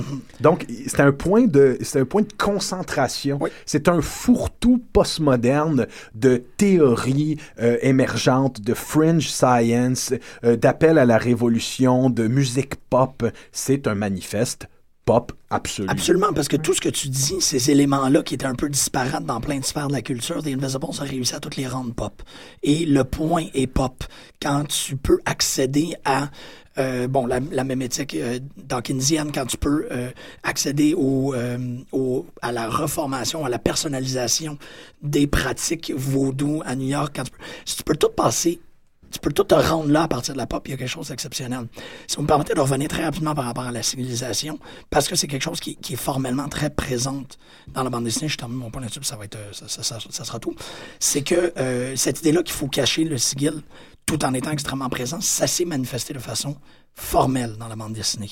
Puis ça, euh, je- Ah. je- il n'y a pas, à ma connaissance, d'étude qui s'est euh, qui s'est penchée sur cette question-là. C'est cette idée-là que Morrison cachait, faisait des hide and plain sight de sigil par la disposition des cases sur le gaufrier. Et ça, c'est ce qui fait qu'il y a un, un potentiel occulte qui est instauré, non pas dans ce qui est dit dans la bande dessinée, mais comment que la bande dessinée le dit. Et il y a une étude immense à faire autour d'Invisibles sur, puis là, bon, j'ai pas le choix, c'est mon buzzword, sur la sémio de la, la culture pop qui se fait dedans, notamment par le fait d'une utilisation euh, d'une pluralité d'artistes. Ça, il y a vraiment quelque chose que, que les gens ont l'air de détester en bande dessinée. Ça les aborde beaucoup de- d'avoir à changer d'un artiste à l'autre. Il y a une raison pourquoi il le fait dans la bande dessinée. C'est pour opérer ces disruptions-là par rapport au temps et à l'espace. Une autre thématique est très importante dans la bande dessinée. Ah, c'est pas pour des raisons commerciales, effectivement, que je changeais de non, dessinateur. exactement. Mais ju- justement, ça m'a ça m'a allumé une lumière que tu parles de sémio. Euh, puis je veux pas partir un duel d'épistémologie, mais euh, On n'a pas le temps. Ouais, non, c'est ça. me reste, euh, 35 minutes. Non, mais euh, en, en- en lisant, euh, en lisant Invisible, je me disais aussi que c'était un très, très, très beau défi pour l'étude de la bande dessinée. Oui, C'est-à-dire qu'en la lisant, je me disais, je suis pas capable de mettre le doigt sur euh, le champ d'étude en particulier qui permettrait de, je dirais pas de faire le tour, mais d'au moins bien saisir, ne serait-ce que saisir ce qu'est Mhm. The Invisibles. Euh, bon, sinon de, de l'aborder via la, via la philosophie, mais, euh, mais je me disais, c'est fou à quel point cette œuvre-là résiste euh, à, par exemple, à mon avis, à la sémio, à mon avis, aux, aux structuralistes, aux gens qui font de la mythocritique, aux- Oui. parce que les gens qui font de la mythocritique vont passer à côté d'autres trucs. Puis, Ouais. euh, je, je, te- je te- je te conseille, tu as raison, mais sur la sémio euh, formalisée, oui. Mais peut-être pas sur la sémio tardive, peut-être pas sur comme cette ouverture du champ qui est en train de s'opérer. Nous retournerons tout de suite à la sémio, mais puis-je me permettre une citation Ouais. que Mathieu, tu me donnes envie d'évoquer? On la trouve dans le livre de Phil Hine qui s'appelle Prime Chaos. Je vous, je vous la lis en anglais. In this is possibly the most radical aspects of chaos magic perspective. Stop looking for truth and have fun with your beliefs. Stop trying to pull together a single identity. Enjoy many identities, much as Aleister Crowley, le, the Beast, did. In contrast with other magical perspective, chaos magic is not concerned with the evasion of transcendence of everyday life, but in transformation through the re-injection, check ça, ça c'est pour toi, of the marvelous into Ah. everyday life. Donc, Ben oui. ce que tu viens de dire pour de la structure même d'Invisibles, euh, c'est parce qu'à mon avis, c'est une œuvre qui tend à cette idée de, de, de chaos pur, d'être d'avoir une, une identité tellement multiple qu'elle est illusive. C'est comme un, prati- un praticien de la magie du chaos qui change constamment les tenants de son identité et que tu dis, ce- cette personne-là est complètement insaisissable pour moi. Je ne sais pas d'où elle vient, je ne sais pas ce qu'elle fait, je ne sais pas quelles sont ses idéologies. On dirait qu'elles sont changeantes. Ben, la bande dessinée elle-même de Grant Morrison est un peu comme ça. Elle semble vouloir échapper à tout en se réinventant constamment. C'est la plus belle démonstration de- d'une volonté de faire une œuvre qui est purement chaotique, mais un chaos contrôlé. Oui, c'est ça. Et elle aussi, ben en fait, ce, ce chaos contrôlé-là est, une, est continuellement alimenté de paradoxes. Euh, pour les gens qui l'ont lu, vous auriez remarqué qu'il y a une cohabitation d'une pluralité de cosmogonies. On a parlé clairement Absolument. de l'univers euh, The Outer Church puis The Invisible College, mais euh, un numéro sur cinq commence avec quelqu'un qui explique à travers un récit les Comment origines de l'univers. l'univers. Oui, absolument. Et c'est jamais Quand le même. quand c'est pas le marionnettiste euh, euh, indien euh, qui montre le- le- le- une cosmogonie entre deux individus qui s'affrontent, euh, quand c'est pas quelqu'un qui parle de jeux vidéo, comme hey, on vit dans un hologramme, Oui. il me semble qu'on vient de faire un game over puis qu'on vient de recommencer. Dans les personnages disent souvent, en complément à ce que tu viens de dire, mon Dieu, c'est déjà arrivé ça. On dirait qu'on est dans un film Ben, aussi. c'est un rappel au fait que tout ce qui est mythe, tout ce qui est en fait. C'est- je veux dire, Ça ce répète. demi-dieu-là, c'est- c'est- bon, ça se répète, c'est cyclique, puis c'est toujours là-dessus qu'on a calqué notre, euh, notre quotidien, puis euh, nos espérances, nos rêves, tout ça. Mhm. Et- Absolument. Et, et le, le- The Invisibles est une somme pop de toutes ces, Oui. ces monomythes-là. si Ben, en fait, c'est une, manière de, de- de faire un. On en reparlera sûrement quand on va parler de Multiversity plus tard. C'est, une manière de constituer cette espèce de sous-marin intertextuel qui permettent de That de se yellow promener, c'est submarine. ça? Exactement, c'est ça. Puis euh, de, de se promener d'un univers à l'autre, euh, tout en restant dans une espèce de huis clos. Ils sont invisibles, ils sont pas, ils font, Mhm. puis euh, puis de voir les choses. Oui, absolument. Et une volonté aussi à travers, puisqu'on en parle, cet art de la référence qu'a qu'a The Invisible, ce postmodernisme échevelé, une espèce de conscience exacerbée de la chose qui fait qu'on parle autant, on fait des références autant à la musique qu'à la bande dessinée qu'au cinéma. Euh, c'est quelque chose que j'ai jamais vu, moi, en postmodernisme, qui ressemble plus quasiment à un système narratif holistique, une espèce de, de, euh, de volonté de vénérer euh, les, la culture qu'on aime. Donc, de ce fait, autant Grant Morrison a toujours, en quelque part, si je peux utiliser ce mot-là, milité pour suggérer que ce panthéon moderne qui est celui des super-héros est important culturellement parlant. Le 20e siècle semble être d'accord, le 21e siècle semble être d'accord avec ça, ne serait-ce qu'au niveau du cinéma, avec les milliards qui sont investis pour leur donner cher euh, en salle. Euh, il y a cette idée que ces grands penseurs et ces images du 20e siècle peuvent être maintenant déifiés. D'ailleurs, dès le départ de la bande dessinée, notre personnage de King Mom fait une incantation sur le LSD à John Lennon, qui Mhm. ici est un Godhead, qui est littéralement une figure euh, mystique, qui est devenu un dieu et qui va offrir une solution qui est basée avec un enchevêtrement de cut-up de paroles des Beatles. Oui, mais exactement. Et, et la série au grand complet est un enchevêtrement et un cut-up de phrases. Euh, c'est une œuvre sur laquelle on soutire tellement plus de trucs, le plus qu'on a vécu. J'ai euh, récemment, en leur lisant, il y a des, des passages repris intégralement de, de l'intro de The Prisoner, la télésérie, Absolument. euh, avec Patrick McGowan, mais il y a vraiment euh, You will give us the information by hook or by crook, puis c'est tout placé de façon ininterrompue. C'est pas un intertexte, c'est vraiment, ben c'est un intertexte, mais c'est un immense intertexte. Euh, si on arrive en musique euh, pour la finale, il y, a des- il y a une chanson pratiquement de Kula Shaker qui est chantée au grand complet dans un des numéros. Euh, notamment le numéro où qui reprennent la, la, la fonction Michael Moore cockienne, si on peut dire, de la fiction. suggérait aussi qu'il y avait comme une approche qui prédatait même l'approche Ouais. euh, l'approche d'Alan Moore de League of Extraordinary Gentlemen. Ben, je veux pas. C'est ça, c'est que j'aime pas repartir le débat. Euh, cet été, il fallait que je, je voulais parler de Morrison On versus Alan n'a pas Moore. besoin, comme, fuck. on n'a pas besoin de repartir le débat pour une seule et c'est unique raison. C'est important que tu dises pour une seule et unique raison. À chaque fois qu'Alan Moore compare les grandes œuvres qu'a écrit Morrison comme étant des pâles copies de ce que lui a fait, il ne mentionne jamais The Invisibles. Jamais Alan Moore ne parlait des Invisibles. Pour moi, ça ne fait pas de sens qu'un auteur de bande dessinée qui pratique l'occultisme publiquement, bien qu'il se réponde plus d'Aleister Crowley que de la, que de la magie du chaos ou de Austin. Osman Spare, bien que ce soit le cas, bien que pour lui, il n'y a pas de modernité derrière l'idée de la magie, qu'il ne s'en réponde pas, il y a soit une volonté de fucker le chien ou une grande hypocrisie derrière la chose. D'ailleurs, son propre opus magnus magique, euh, euh, euh, Alan. Moore, Mhm. Promethea, il l'écrira après The Ouais. Invisibles. Oh, oui. Je propose même que la lecture non mentionnée dans les médias de The Invisibles ait inspiré euh, Moore à écrire Promethea. Très honnêtement, je pense pas que Moore ait suivi la carrière de Morrison. Je- Probablement je- pas. Je, je pense qu'il qu'il qu'il a pas lu, en fait, ce que Morrison a fait. Puis je pense que toutes les... je pense qu'il y a des fortes chances que tu aies beaucoup plus raison, fort malheureusement. Puis, euh, non, mais je, je le comprends en même temps parce que c'est. Même si, bon, il y, a- il y vraiment un truc là, à faire un, un livre là, sur la relation, Ouais. euh, Ah, cette ouais. non-relation entre ces deux hommes-là.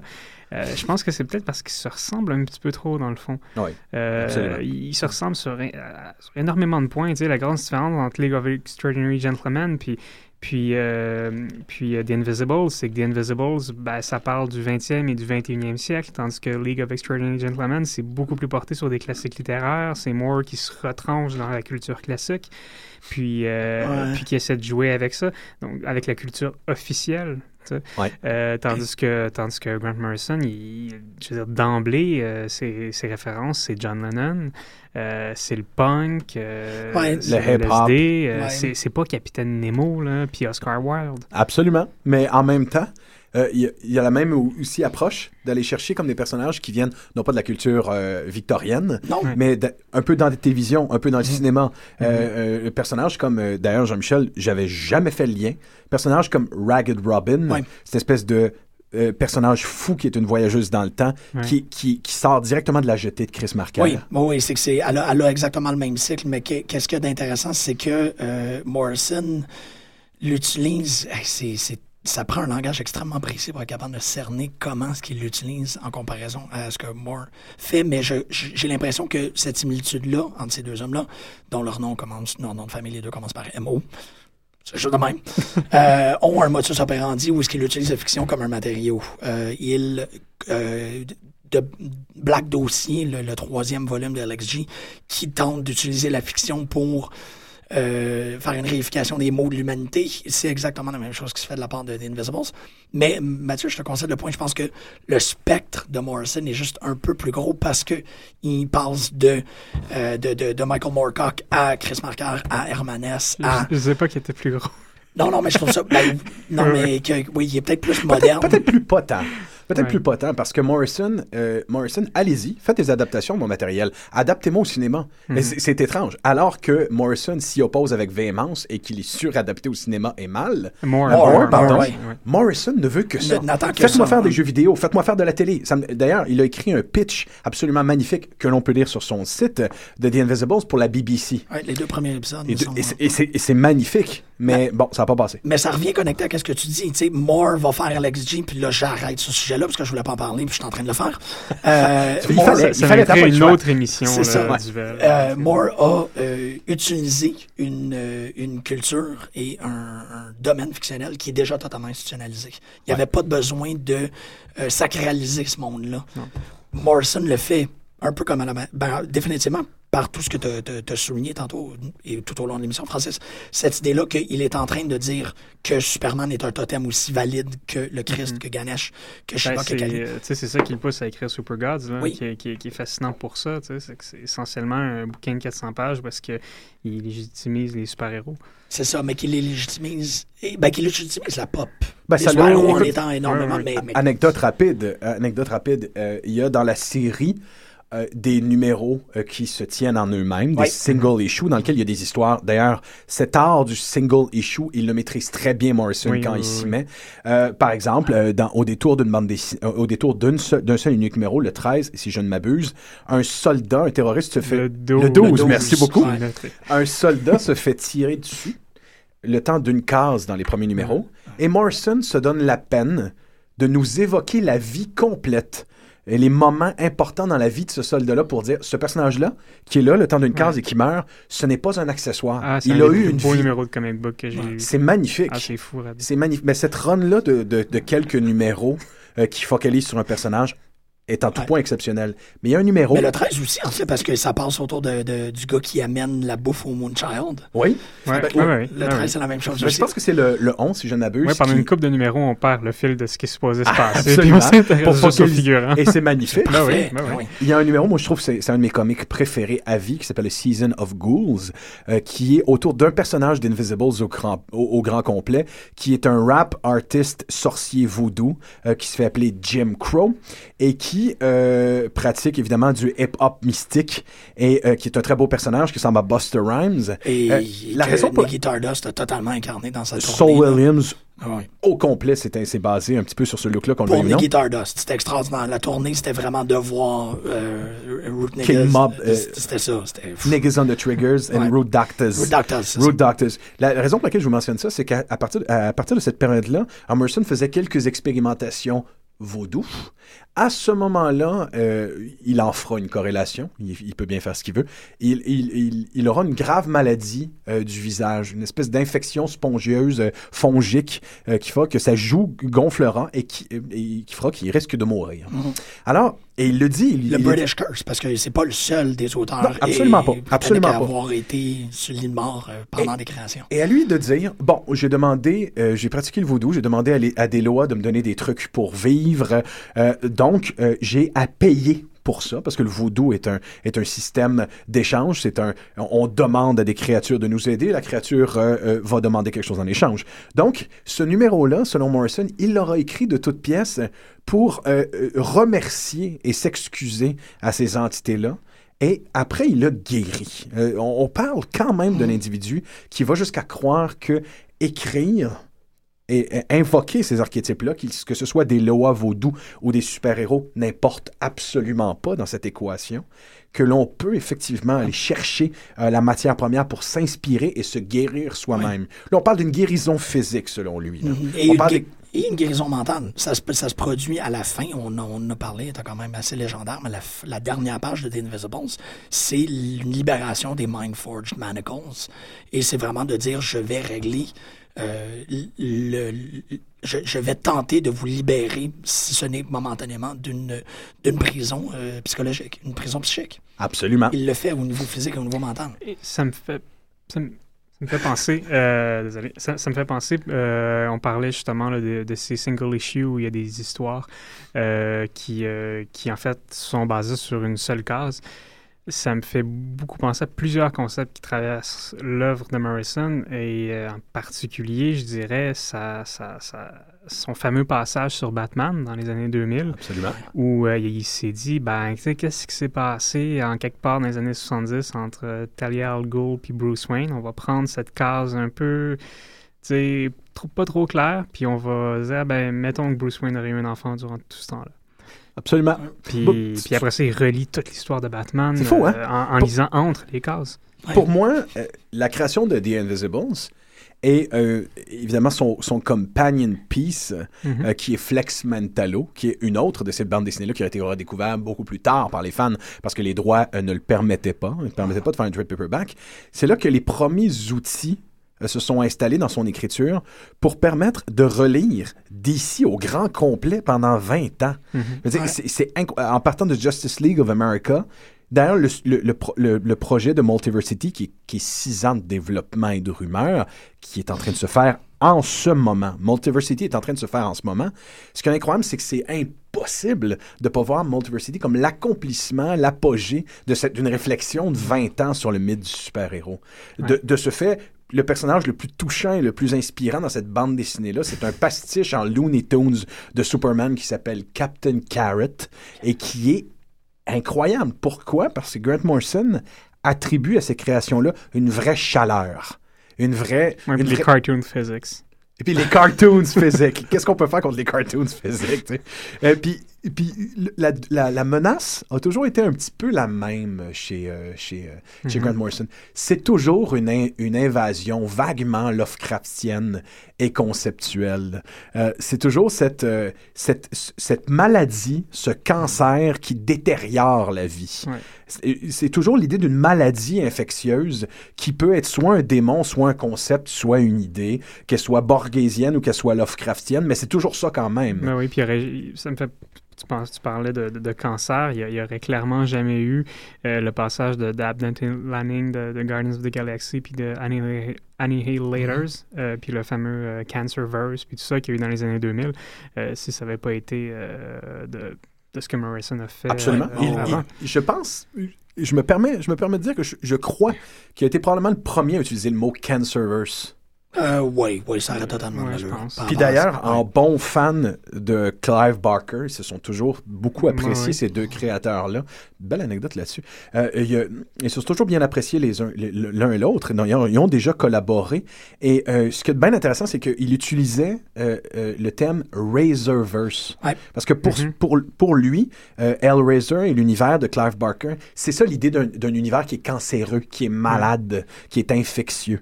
Puis effectivement, c'est difficile de ne pas voir Hellraiser comme ça, en quelque part. C'est drôle parce que le, le- quand Vertigo a été fondé, Marvel avait à peu près la même initiative. Le Razor Line, Razor les Line. bandes dessinées écrites par Clive. Ben, en fait, euh, que anecdote, je vais prendre ça- une ligne qui vaut la peine.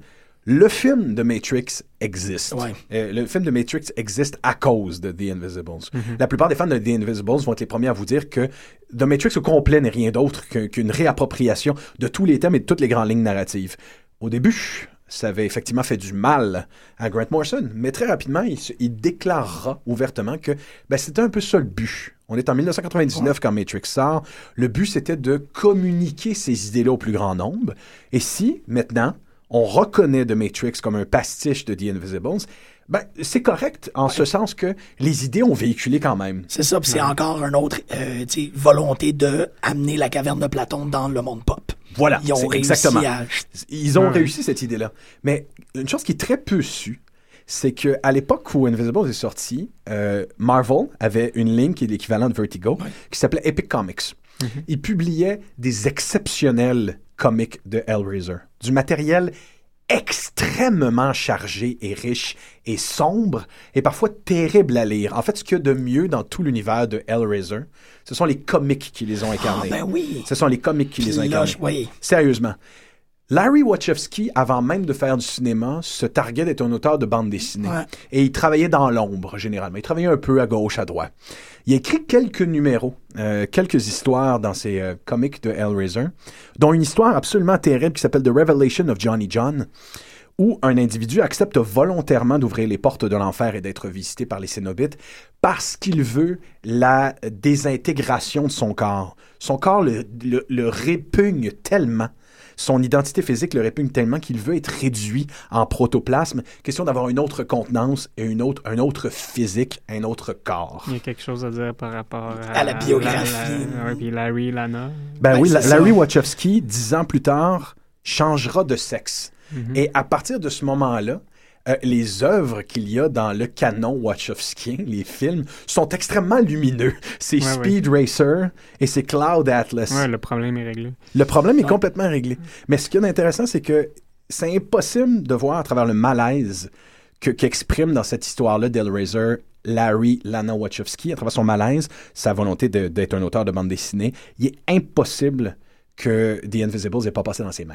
Ça se Ah peut non, pas. mais, mais il y, avait là. des petites rumeurs qui couraient que le livre était euh, une lecture obligatoire pour les gens qui participaient au tournage. Ouais, mais tu vois, la- On- on la- a- le fait, parce le que ça a été un gros, un, un gros cas. Ça, c'est rendu en cours. C'est ça. euh, Mais le fait qu'il y ait une histoire qui existe, puis c'est très peu mentionné, le fait qu'il y ait une histoire d'Hellraiser Ouais, ben qui ça. évoque ce malaise-là, ce désir d'être libéré, d'être, d'être, d'être, tu sais, le, le SNM, le sex fringe, les dimensions, euh, euh, les, Hmm. les dimensions les mondes parallèles, euh, ces, ces créatures, euh, ces créatures euh, Lovecraftiennes, barkeriennes qui torturent, tout, Ouais. tout allait être dans Matrix un jour. là. Absolument, c'est ça. Puis c'est profondément sur l'identité, la rébellion. euh. En quelque part, chez les Wachowski, il y avait déjà une volonté eux-mêmes d'être des Invisibles. Donc, d'être des Mavericks et des contestateurs au sein même d'une industrie. Ah, je pense qu'ils le sont maintenant. Ah, oui, mais c'est ça qu'ils ont essayé de faire de toute leur force. ben, Ouais, mais peut-être dans tous les sens du terme, ils sont invisibles. Ouais. Oh, shit. Damn! On a-tu bien fait de l'inviter? Excellent. Ah, tu es chroniqueur pour Panorama Cinéma, tout le monde. N'est-ce pas? N'est-ce pas? Ouf. Donc, euh, impossible de voir, euh, aussi de ne pas voir dans Invisibles une certaine évolution du comic américain. Absolument. Oh, je oui. pense pas que si il, il y, a- il y a- il y a beaucoup de gens qui ne l'ont pas encore lu et c'est bien correct comme tu disais tantôt on ira quand on ira quand on a envie de faire le travail Euh, c'est un peu comme ces films de grands cinéastes qui sont vus par d'autres cinéastes cinéphiles Ouais. Euh, ça l'a inspiré les créateurs de bandes dessinées qui ont suivi. En ce moment, il y a un auteur, un très jeune auteur qui s'appelle Alex Scott, que j'ai découvert tout récemment, euh, qu'un ami m'a fait découvrir, et j'étais surpris de constater que c'est un individu qui ne cache même pas qu'il essaie d'être le nouveau Grant Morrison, qui écrit en référent Grant Morrison, qui fait une série d'es- de- de- d'espionnage, de, relecture d'espionnage qui s'appelle Zero en ce, en ce moment, qui, fait, qui a la même approche que Grant Morrison à l'époque de The Invisibles. Je scénarise un, un, comic pour un dessinateur. Ouais. Puis donc chacun des numéros est fait par un dessinateur différent, donc a une sensibilité, un mood et un groove complètement euh, euh, com- complètement différent d'un numéro à l'autre. Ce que Morrison faisait a 20 ans. Ouais, c'est Ah, Non, non, vas-y. vas-y. Bon, ok. c'est que ce qui est très intéressant quand tu, sais, tu parlais d'évolution puis de tout ce que The Invisibles a, a apporté au médium, c'est. Il faut peut-être le rappeler, c'est qu'on parle beaucoup de Watchmen, par exemple. Euh, en fait, en général, c'est probablement le truc qui revient le plus souvent dans une conversation. C'est quoi l'œuvre qui a f- tu sais, façonné l'industrie du comic book de super-héros américains. On parle beaucoup de Watchmen, c'est vrai. Watchmen a relu les mythes, euh, les a traînés dans la boue. Mais au-delà des mythes, c'est qu'un du comic book de super-héros, c'est pas juste des mythes. C'est aussi une question de sérialité, c'est aussi une question Mhm. d'un musée imaginaire. Euh, c'est plein de concepts comme ça qui sont pas traités, par exemple, dans Watchmen, euh, qui sont traités dans Invisibles, que, que puis, puis Invisibles va faire son, son pain son beurre avec des concepts comme ça, en, en- essayant de montrer au lecteur que, que l'avenir du comic book, c'est aussi avec des, euh, avec des créateurs comme lui, des créateurs geeks, des créateurs historiens, qui euh, justement dressent une espèce de, de contre-histoire. Euh, du, parlais en introduction, Jim, de, du fait que tu parlais de contre-culture, la Mhm. contre-histoire, ça, ça, ça rentre Ben oui. c'est exactement ça. Et, et- et dire que c'est pas euh, c'est pas une sous-culture, c'est pas quelque chose de, de- de marginal, c'est juste c'est juste une forme d'histoire qui en veut toujours plus. Tu veux toujours savoir tout ce qui s'est passé parce que tu te rends compte que c'est dans les petites interstices entre les cases, comme je disais tantôt, euh, où en fait le, le, le, mojo circule. C'est là qu'il y a la vraie viande. Il y a une expression anglophone qui, qui l'a, c'est The devil is in the details. Puis c'est exactement ça. C'est que c'est dans les petits détails que Morrison est capable de créer des univers de fiction. The devil is in the details. the details are in the gutter. Ouais. Ah, ouais, c'est beau ça. Ouais. Mais, mais en même temps, la bande dessinée, le comic book super-héroïque américain, a les meilleurs super readers au monde. C'est les gens de détail. Je, je- puis Ben là, oui. je- je Ben oui, puis je- Multiversity, par exemple, euh, ça s'adresse vraiment pas à tout le monde. là. Ben, c'est ce que j'ai cru comprendre. Ben, euh, dans Multiversity, euh, Grant Morrison, 20 ans plus tard, décide de. Et je te paraphrase tout le temps là-dessus, Mathieu.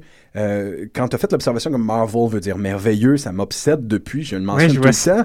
Il y, a, il y a cette idée de réinstiguer, de réinstaurer une idée de merveilleux dans DC Comics qui se targue, qui est de retour au grim and greedy ces dernières années. Ouais. Donc, euh, tel un Dante de la, la culture pop, Mhm. Morrison propose une cartographie universelle des mondes parallèles de DC où tout est considéré. Il y a même une planète avec une face de cartoon euh, où des versions donc cartoonifiées Ah ben oui, de nos super-héros existent qui cohabitent dans l'univers consensuel. Il y a même ta planète à toi. Il y a la planète qui t'appartient. La planète dont Non. tu es le héros. Donc, le, le lecteur de Multiversity est un personnage qui participe au développement de l'histoire. À partir du moment où tu as ouvert le comic, tu l'as lu. Écoute, C'est ça, parce que l'histoire n'existe pas tant qu'il n'y a pas personne qui l'a ouvert. Fait quand tu l'ouvres, ben, t'es responsable de l'histoire. ben, tu vois, on a tous trippé. euh, on a tous trippé comme des fous ces dernières années sur True, cette dernière année sur True Detective, la fameuse série d'HBO. Euh, depuis euh, la déclaration ouverte de Nick Pizzolato, comme quoi ses références littéraires étaient Grant Morrison et Alan Moore, semblent enfin prouver que la métatextualité est un, est un, est un tenant important de la série. Euh, Qu'est-ce qui est l'enjeu euh, au cœur de la série? C'est le fameux King and Yellow. Euh, et c'est le texte de base qui reviendra et reviendra, pour, qui sera la ligne narrative euh, principale de True Detective. Ben, le King in Yellow, c'est pas mal le joueur majeur aussi euh, dans The Invisibles. Euh, c'est un personnage qui est récurrent, euh, ce- celui du, du King in Yellow. La raison pour laquelle je vous raconte ça, c'est que euh, The King in Yellow revient souvent dans l'œuvre de, de Grant Morrison. Et cette idée que le fait de tenir le comic et de l'ouvrir, c'est changer son histoire. Le fait d'absorber euh, les, les éléments de cette histoire, c'est la modifier. Ça me fait penser parce que tu parlais de Clive Barker tantôt. Puis là, le nom m'échappe. Mr. Nobody. Oui, exactement. Il- Mr. Be Gone. Euh, Mr. Mr. Voilà, avec, voilà. avec le livre, puis euh, avec le petit démon qui te parle dans le livre, Ouais, euh, et que- par le livre. et que le, livre est matériellement Le démon, dans le petit démon, le petit démon, sa forme physique est désormais le livre que tu Oui, tiens dans tes mains. Exactement. Et le, le sort, merci parce que tu- on, on y est C'est comme ça arrivé que j'ai rencontré Clive Barker. puis ça m'a comme... dans la civilisation formelle du livre, aussi dans le, le- le- le- la thématique du livre Invisibles, le sort de déconstruction de ce qui nous dans la vie, de, de relâchement, c'est le livre. Ouais. The Invisibles devient cette, euh, cette grenade dégoupillée avec un assemblage, euh, un collage pop dessus. D'ailleurs, c'est l'image que Ben sur le grimoire. Ben, hein. c'est sur l'omnibus. Et euh, quand tu arrives à la dernière phrase, on te dit tu es maintenant libéré, maintenant tu sors, your sentence is up. Fait qu'il y a la même chose que Mr. Begon, peut-être plus dans un côté plus bénéfique, moins ouais, puis démoniaque. tu peux te servir après ça du livre comme grenade. C'est tellement lourd, tu peux assommer du monde. Absolument. Mais c'est intéressant, Mr. Begun, j'avais jamais fait. Mr. Begun, je n'avais jamais fait euh, la corrélation. Multiversity emprunte presque euh, les mêmes lignes que Mr. Begun en te disant Ouais, ouais. ferme ce Ouais, comic, Drop it now. drop it now Ah, parce que ce- cet univers est en danger. Ouais, ouais. Cet univers est en danger. C'est clair Ouais, à travers Multiversity qu'il y a un autre pamphlet euh, que prépare en un numéro. Il est clair que euh, Grant Morrison prépare un autre pamphlet. Dit, Moi, je veux réenchanter ces personnages-là. Je veux que Mhm. tous ces personnages-là, on les voit, que l'on sourit, que l'on soit bien, que l'on soit rassuré et qui nous inspire. Ce que DC ne fait pas ces dernières années. Il y a des très belles histoires qui sont publiées par DC Comics, mais ils n'arrivent plus à l'enchantement. Bon, ouais, c'est ça, ils sont moins dans qu'est-ce qu'on appelle le Heroic Age qui a vraiment été pris Mhm. d'assaut par Marvel. C'est ce que, ce d'ailleurs, c'est ce que Morrison euh, reproche toujours à, à Alan Moore. Euh, c'est- Le désenchantement. Ben oui, il lui reproche d'avoir saccagé euh, le comic book des super-héros, puis après ça, d'être parti faire autre chose. C'est donc ce que tu disais, tu as tout à fait raison. C'est en, quelque part, euh, les deux pratiques occultes de ces deux bonhommes-là sont en, sont en, euh, sont en conflit Ben aussi, oui. il faut le dire. Euh, quand tu disais tout à l'heure qu'avec Watchmen, qu'on monte, qu'on porte tout nu, euh, il y, y avait une déconstruction du genre qui était importante, mais qu'on ne fait que traîner le genre dans la boue et on ne considère pas les autres tenants de ce genre-là, dont le musée imaginaire que tu évoques. Tout ce que Grant Morrison essaie de faire depuis 20 ans, c'est de nettoyer cette boue. Ben oui. C'est de réparer ces dommages-là. Ouais, ouais. Même Multiversity est une volonté de réparer un univers qui est blessé, euh, qui a, qu'on a tenté d'unifier de façon contraignante, plutôt que de, laiss- de le laisser dans son plénipotentiaire imaginatif. Mhm, Tout à fait. C'est exactement ça.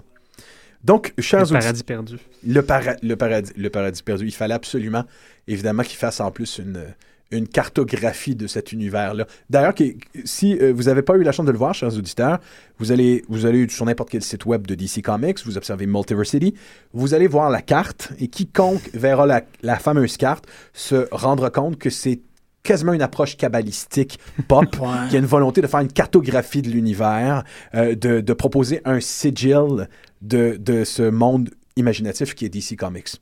Donc, chers auditeurs, il n'est pas trop tard pour découvrir euh, The Invisibles. Il y a un bel omnibus à 150 qui vous attend. Ouais. Ou euh, vous achetez ça sous forme de trade paperback. C'est une découverte à faire, ne serait-ce que pour comprendre mieux Pop en stock.